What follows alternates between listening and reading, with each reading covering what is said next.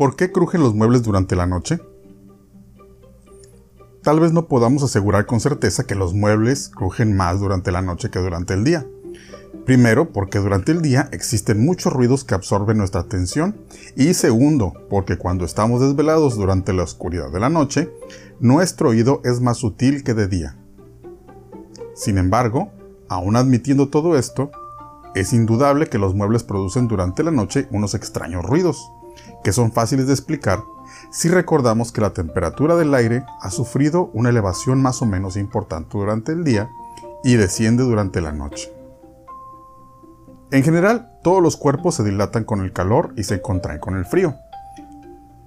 Esta regla obviamente es aplicable a los muebles de madera, igual que a otros objetos.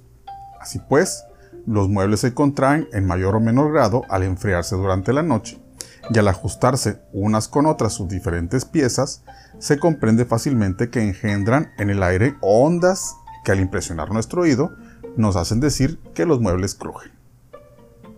También puede influir la humedad, porque al enfriarse el aire, decrece la capacidad que tenía para contener vapor de agua cuando su temperatura era más elevada, y se produce una humedad capaz de ejercer cierta influencia en el estado de los objetos sobre los que se deposite.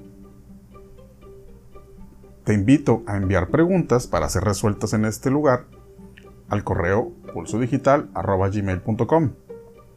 Síguenos en Twitter en la cuenta arroba pulsodigital y te invito a que visites el blog pulsodigital.net.